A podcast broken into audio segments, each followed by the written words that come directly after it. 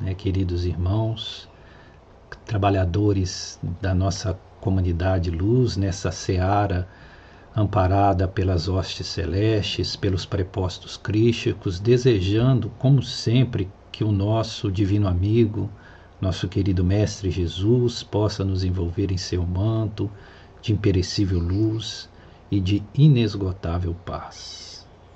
Né? Tendo uma vez mais a responsabilidade de compartilhar sobre o Evangelho, é, nós humildemente pedimos o envolvimento e a proteção dos benfeitores, né, particularmente aqueles que são responsáveis pela direção, pela mentoria da nossa comunidade luz. E hoje nós iremos fazer apreciação deste capítulo 10 do Evangelho segundo o Espiritismo. O título Bem-aventurados os que são misericordiosos e hoje nós estamos nos itens 11, 12 e 13. Então, o título é Não julgueis para não serdes julgados. Atire a primeira pedra aquele que estiver sem pecado.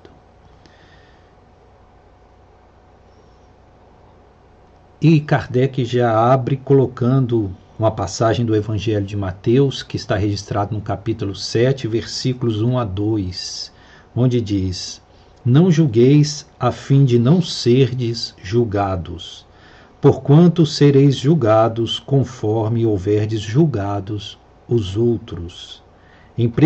Empregar-se-á convosco a mesma medida que vos tenhais servido para medir aos outros.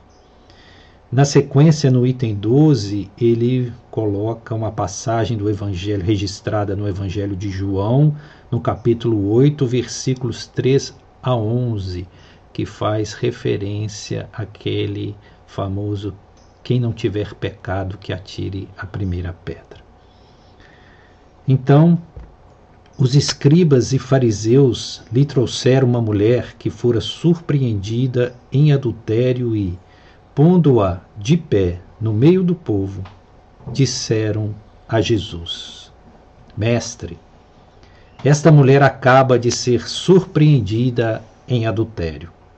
Ora, Moisés, pela lei, ordena que se lapidem os adúlteros. Qual sobre isso a tua opinião?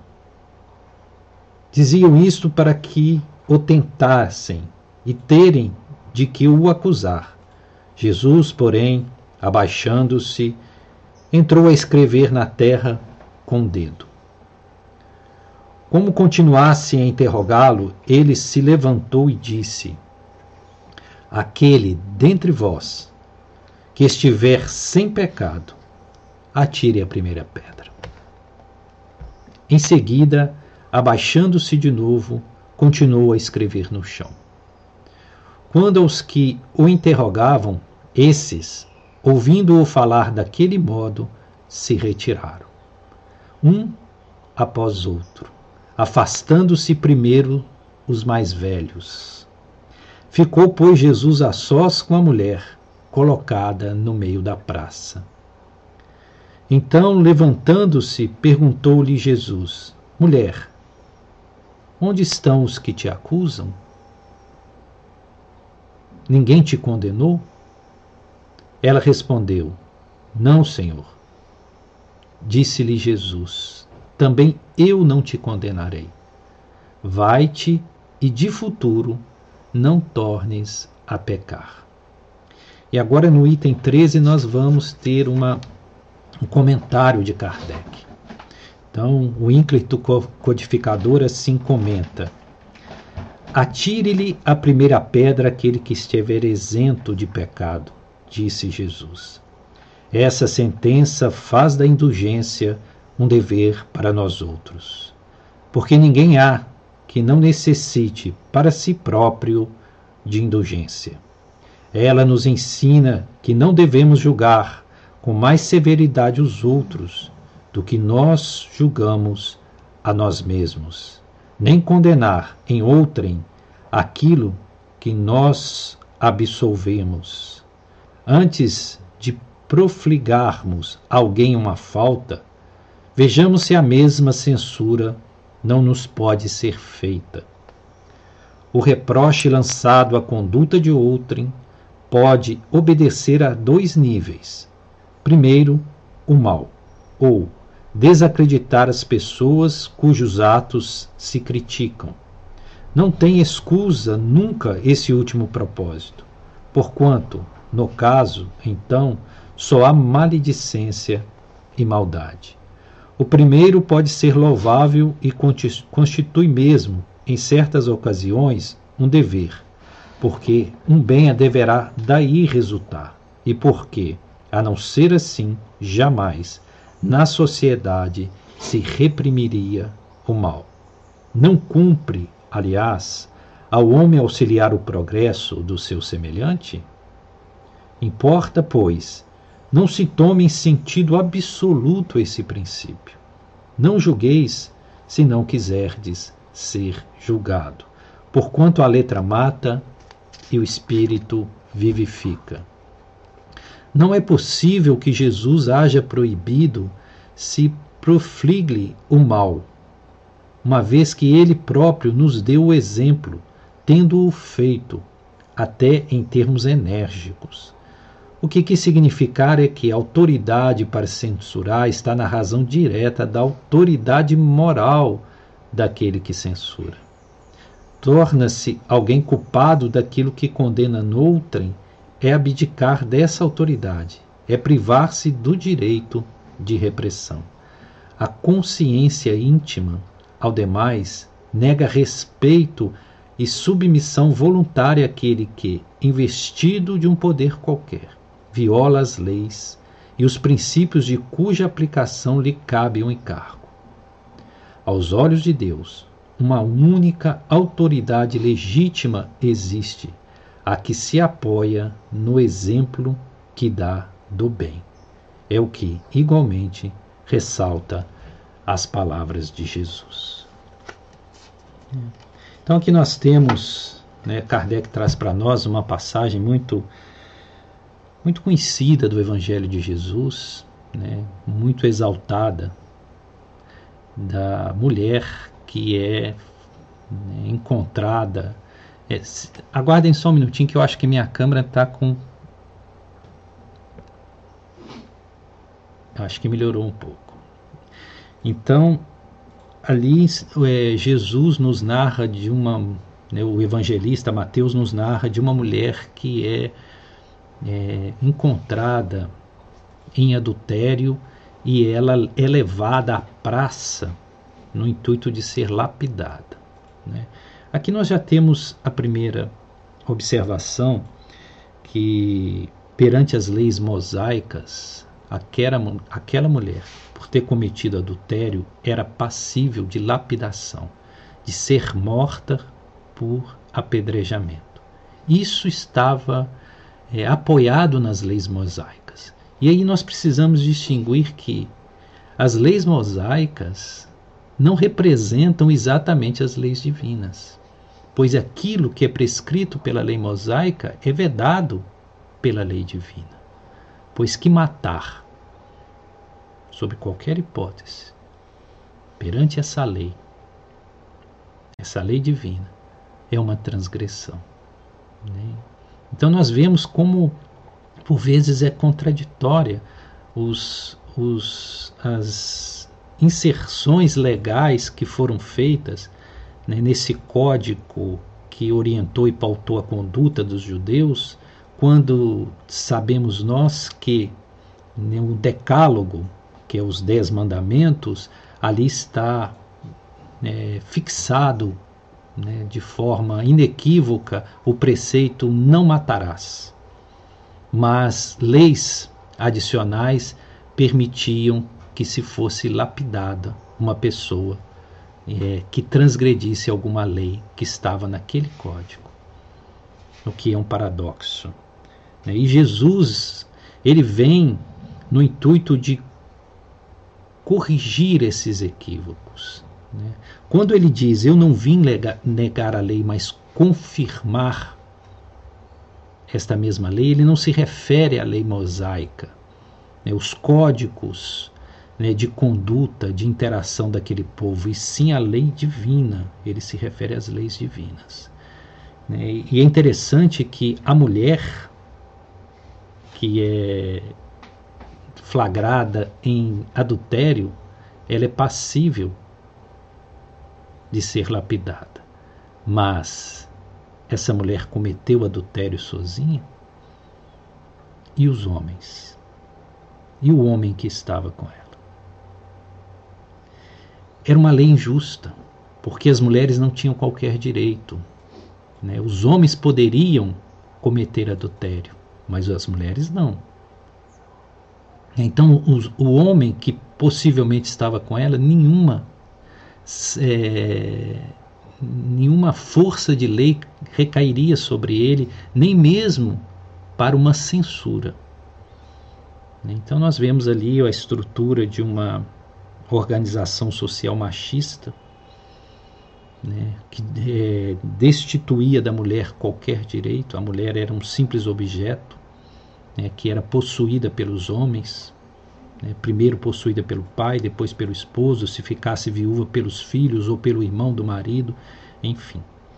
E aí Jesus né, veio recolocar a mulher numa condição de dignidade. Ele isso fez, sem distinção. Né? Tanto que ele legou os seus conhecimentos mais seletos a uma mulher, que foi Maria de Magdala, para quem ele primeiramente apareceu depois de ter sido morto e ressurgindo no seu corpo perispiritual, no seu corpo glorioso. Então ali as pessoas fazem isso para testar Jesus, para ver se ele transgride a lei mosaica que determinava a lapidação. Mas Jesus é de uma sapiência infinita. Né? O único erro que aqueles homens cometeram foi tentar desafiar Jesus. E Jesus, né, tranquilamente, abaixado, escrevia na terra, enquanto os homens berravam né, para que se fizesse esse nível de justiça. E Jesus diz: tudo bem, que se lapide esta mulher, mas que se faça isso por aquele que estiver isento de pecado. E aí todos, um a um, foram saindo, começando dos mais velhos. O começando dos mais velhos é muito significativo, pois quanto mais velho, mais pecado se tem, mais tempo se teve para se transgredir de várias maneiras as leis divinas. Então, do mais velho ao mais novo, todos foram saindo. E obviamente que Jesus aí faz uma alusão né, à, à condição do homem que, quanto mais tempo tem encarnado no corpo físico, mais oportunidades tem de transgredir as leis divinas. Né? E e é dito que ele ficava escrevendo com o dedo no chão. Né? Há uma, alguns né, é, cronistas do mundo espiritual dizem que Jesus, na verdade, quando a pessoa se aproximava, ele escrevia o nome da pessoa no chão. E a pessoa lia, assustava e saía. E depois ele apagava, escrevia o nome de outro. Então as pessoas que se aproximavam viam o nome dele escrito no chão. Né? Quer dizer, Jesus mostrando àqueles né, que queriam, ousavam fazer um nível de justiça, né, serem justiceiros. Né, que Jesus conhecia muito bem a história de cada um deles, conhecia todo o passado desse mesmo Espírito, todos os equívocos por eles cometidos, não só na presente encarnação, mas nessa história nessa historicidade multimilenar das múltiplas existências. Né? E eles, assustados, se afastavam. Isso que Jesus manifestava era autoridade. só que é uma natureza diferente de autoridade. Não é uma autoridade concedida pelos poderes terrestres. Como nós temos muitas pessoas detendo poderes e os exercendo de forma despótica. A autoridade de Jesus era uma autoridade moral. E essa autoridade era inquestionável. E ele exercia essa autoridade com toda serenidade e com toda amorosidade. Né? Então todos, todos, sem exceção, se afastaram. E Jesus questiona aquela mulher: Onde estão aqueles que te acusavam? Alguém te condenou? Ela diz: Não, mestre, ninguém me condenou. Então, eu também não vos condeno. Vá e não torne a repetir esses atos, né, esses pecados que te levaram a essa condição. É, a palavra central aí é pecado, é o entendimento do pecado. É, é, Jesus, né, ele não condenou a mulher, não julgou e não condenou, embora nos parece que entre todos ali ele era o único que poderia tê-lo feito. Né? Pois que nós cremos que ele estava isento destes pecados. Né? Se o critério era esse, quem não houvesse pecado que, que lançasse a primeira pedra, Jesus era o único que ali teria a condição de fazê-lo. Mas ele se recusa a sequer julgar. O que dirá condenar? E nós somos muito céleres em julgar. Né? Somos muito pontuais em condenar. Né? E, e o próprio Cristo, isento de máculas, se recusou a fazê-lo. Essa questão de Jesus né, não ter, é, ser isento de máculas, não ter pecado, nós gostaríamos até de fazer uma apreciação sobre isso. É, porque há uma, uma questão muito delicada dentro dos anais espíritas, né, que é uma colocação que o espírito Emmanuel faz né, no seu livro O Consolador, na questão de número 243, em que textualmente Emmanuel afirma que Jesus foi o único espírito passando por este orbe, por esse planeta, que teve uma evolução em linha reta. Né? Isso querendo apontar que ele não foi passível de transgredir em momento algum em toda a sua trajetória evolutiva as leis divinas. Né, isso gera reflexões e, e algumas até divergências postulares que nós não vamos entrar nessas querelas, que são querelas, mas vamos é, tentar analisar essa questão do princípio evolutivo vinculado ao pecado, a questão do pecado. Né? É, Para nós entendermos a questão do pecado, nós precisamos entender que o que nós temos hoje de legado conceitual em torno de pecado é uma herança da cultura judaica cristã no Ocidente, mas que ao tempo de Jesus no entendimento do próprio Cristo, não era este o mesmo sentido. Aqui nós temos é, distonias de semântica né, que foram agregados ao longo do tempo que se colocaram em torno desse pecado. Né?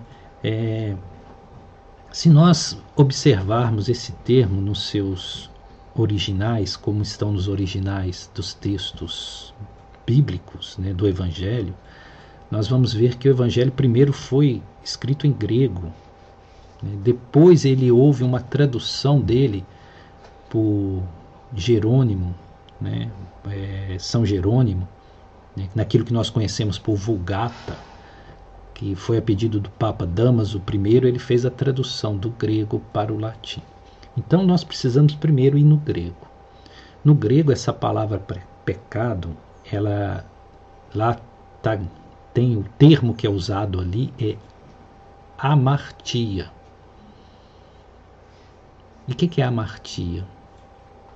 Então, quando nós vamos ver o que significa amartia, significa simplesmente errar o alvo. Ou seja, você tenta acertar o alvo, mas erra. E todos nós, espíritos ainda incipientes, ainda em processos evolutivos, nós somos passíveis de errar o alvo. Porque ainda não somos seres perfeitos, nós somos seres perfectíveis, que estamos a caminho de uma perfeição. Né? Então nós queremos acertar, mas mesmo querendo acertar, podemos errar porque ainda não somos perfeitos. Isso é amartia, errar o alvo. Veja que nisso não há nenhuma condenação. Entende-se isso como um processo natural de seres que ainda estão se lapidando. E não tem como chegar ao acerto sem passar por escolas de erro, por eventos de equívoco para se chegar a, ao acerto. Né? Então, o termo original é este, amartia, que não tem essa, esse peso que nos trouxe a tradição é, cristãs ocidentais, do pecado como uma, algo que traz a inimizade de Deus para conosco, né, e que é passível de um castigo divino terrível, que, né, que nos a pequena, que nos faz medrosos. Não tinha esse, essa concepção. Então, se em grego amartia significa errar o alvo, quanto quando São Jerônimo traduz para o latim a Vulgata, é, ele usa o termo latim peccatus, que veio a ser pecado. E esse termo latim significa simplesmente tropeçar. Né? Você tropeçar, peccatus, tropeço. Ou seja, Todo aquele que está caminhando é passível de tropeçar. Só quem não caminha não tropeça. Então, se nós precisamos caminhar, pois esse é o processo evolutivo, nós temos, somos passíveis de encontrar obstáculos no caminho e podemos tropeçar e tropeçaremos. O tropeço faz parte do processo evolutivo. Né? Então, pecado significa simplesmente tropeçar. E todos nós tropeçamos. Né? E... Mas quem tropeça, levanta, sacode a poeira e segue o caminho. É, o triste é quando nós tropeçamos, e aí vem o sentimento ocidental do pecado, e ficamos né, é, vitimados por um sentimento de culpa que nos inutiliza, que nos cristaliza. Né? E, e assim, vitimados por o sentimento de culpa, nós paralisamos. Mas não é esse o sentido original.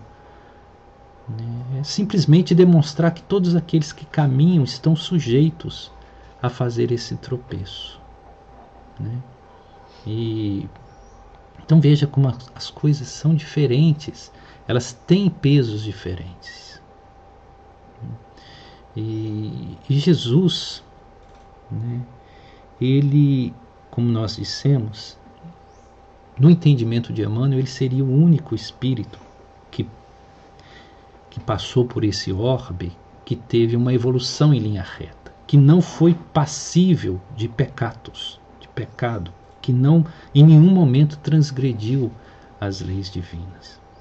Né? E isso é muito contraditório, isso gera uma certa polêmica, pois abre a possibilidade de, de algumas teorias que não são agasalhadas pela doutrina espírita, como aquela que diz que os espíritos originalmente evoluem no mundo espiritual.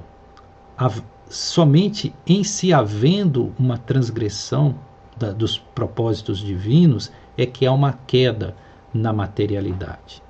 Né? Muitos pensadores advogam isso, inclusive o nosso querido é, Pietro Baldi, mas isso fere a concepção espírita. Então nós vamos nos ater à concepção espírita para tentar entender esse processo de erro e acerto nessa jornada evolutiva. É... Ontem a nossa amiga Cláudia falou muito bem sobre a questão da criação dos espíritos, que os espíritos são criados simples e ignorantes, o que é verdade. Né? É, ignorantes no sentido que ainda não possuem de, é, a depuração intelectual. Ignorantes, não têm o conhecimento. O conhecimento precisa ser adquirido. E simples no, no sentido moral, que ainda não lapidaram os sentimentos necessários. É uma rusticidade, é um espírito rústico, ainda não tem esses avanços que concernem o desenvolvimento do sentimento, sabendo que o que baliza a nossa evolução é o avanço intelecto e moral, né? razão e sentimento. Então, por isso são criados simples e ignorantes e submetidos à evolução, e nesse processo de evolução haverá erros, haverá pecados, haverá amartia.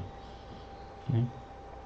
É, porque esse espírito começa numa originalidade, nem mesmo no mundo hominal. É, existe aquela frase que é atribuída a Leon Denis e que de fato se encontra no seu livro O Problema do Ser, do Destino e da Dor, em que ele teria afirmado, mas ele não diz exatamente assim, mas a tradição consagrou e atribuiu a ele esta afirmação de que o espírito dorme no mineral, sonha no vegetal, agita-se no animal para acordar, despertar no homem. Então, mostra que essa centelha divina, o princípio divino, né, que emana da, do próprio Ser Supremo, causa primária de todas as coisas, ele começa a sua lapidação nos reinos mais primitivos, no mineral. O que ocorre no mineral? No mineral nós temos o princípio agregativo, o princípio da atração, onde moléculas são atraídas e configuradas para formar uma ordenação material e que contém em si memórias cósmicas, registros cósmicos, vídeos cristais, por exemplo. É como se os minerais tivessem os arquivos né, da condição evolutiva. Então, o primeiro estágio é o estágio mineral é onde nós temos o princípio né, da, do movimento lento né, e da agregação, da atratividade, fazendo com que partículas se agreguem. Né, e, e depois ele progride e entra no reino vegetal. O reino vegetal, o que se desperta é a sensitividade capacidade sensitiva, ou seja, a reagir a estímulos exteriores. E os vegetais assim o fazem. Né? Então, esse é o segundo estágio. E depois migra-se o espírito, essa centelha, não é o espírito, essa centelha, esse princípio divino evoluindo, ele adentra no reino animal. No reino animal, ele vai desenvolver algo mais, que é o instinto a parte instintiva, que é uma espécie de inteligência grupal, né, que coordena a, as possibilidades de ação de um grupo ou de uma espécie, né, sendo comum comportamento para todos daquela espécie. Por isso que todos os cachorros, todos os gatos têm comportamentos semelhantes dentro do seu grupo. Isso é instinto. Mas ali, junto com o instinto, já os pródromos, os princípios do desenvolvimento da inteligência ou da razão. E os animais mais próximos aos homens, vide cachorros, gatos, cavalos, mesmo os elefantes, eles já estão muito próximos de fazer o salto para o reino nominal. Aí no reino nominal, quando entra no reino nominal, aí sim, aí a razão desperta que é o princípio verdadeiro do exercício da inteligência. E com o despertar da razão, nós ganhamos os dois selos indeléveis de Deus para esta condição do estado nominal, que é a autoconsciência e o livre-arbítrio. Né? Livre-arbítrio que nossa irmã Cláudia falou ontem brilhantemente sobre ele. Então nós temos esses dois é, que despertam. Né? E não se para a evolução num plano nominal. Nós iremos avançar, entraremos nos reinos angelicais, né, nos, até chegarmos à condição do espírito puro. Então, qual seria o próximo salto para a humanidade? É sair da razão e entrar no plano da intuição. Esse é o avanço que nos pede, que agora está acontecendo. A intuição é uma conexão direta com plano das ideias, com o mundo das ideias. Nós passamos a saber das coisas diretamente pelas coisas e não pelo filtro da razão. Né? A intuição é o caminho futuro da humanidade. E estágios outros virão, até que cheguemos à condição de espíritos puros. E o que determina a condição de espíritos puros é que eles são seres co-criadores, eles são aqueles que estando unificado à própria inteligência divina, conhecendo já todo o pensamento regencial divino, eles conseguem ser também co-criadores cósmicos, eles atuam na formação, sustentação e desestruturação do universo. Né? Esse é o estágio que nós iremos atingir um dia. Né? É, conforme para encerrar, né, conforme está dito no comentário da questão 540 de O Livro dos Espíritos, né, quanto lá é dito, tudo no universo se encadeia, tudo serve, desde o átomo primitivo até o arcanjo que começou por ser átomo primitivo. Ou seja, esta é a linha evolutiva. Né? Desde o átomo primitivo, de onde todos nós começamos, até a destinação de sermos né, espíritos puros. Mas para isso existe uma, um processo, um caminho evolutivo, que vai ser mais ou menos demorado conforme as nossas próprias ações, nossa, nosso próprio esforço nosso próprio comportamento perante as leis divinas.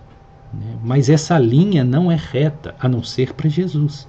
Para nós é uma linha sinuosa, muito semelhante à água que nasce no, no alto da montanha. Ao nascer no alto da montanha, ela não corre linearmente, diretamente até o mar, que é o destino nosso, né, da água. Ela vem fazendo curvas, né? ela vem se adequando. E assim somos nós, nós vamos serpenteando pelo caminho. Todas as vezes que nós afastamos da linha direta do caminho de Deus, nós entramos em atalhos. E nesses atalhos, nós nos comprometemos. Né? Nós entramos no meio do mato e voltamos cheios de picão agarrados na roupa. E precisamos depois remover esses picões. Né? Que é esse processo né? de causa e efeito né? construindo assim a nossa economia espiritual. Mas, de fato, há duas fatalidades para nós. Né? Isso atesta a justiça do plano divino: é que, igualmente, todos nasceram, foram criados simples e ignorantes, todos, e nisso não há exceção. Né? Isso mostra a justiça do plano divino, todos criados iguais e todos também terão um final igual. Todos também serão espíritos puros um dia. Atingirão a perfeição. Agora, este caminho, esse trajeto até átomo primitivo e espírito puro, depende de nós. Depende de nós. E aí, nesse caminho, nós estamos sujeitos às quedas, aos tropeços, aos erros de alvo, que são os pecados. E como todos nós temos os pecados, né, nós não podemos censurar ninguém. Nós não temos direito de julgar ninguém. Como todos nós, nenhum de nós está isento desses equívocos, nós não podemos atirar a primeira pedra, nem a segunda, nem a terceira. Entende? Isso Cristo nos coloca claramente que nos é impossível o exercício de justiceiros, embora a justiça seja necessária. É porque nós trazemos em nossa historicidade os mesmos equívocos que censuramos no nosso irmão. Então não julgues para não serdes julgados. Com a mesma medida que medis o próximo, sereis também medidos. E quem estiver isento desses tropeços ao longo do caminho evolutivo, que atire a primeira pedra. Que Jesus nos abençoe.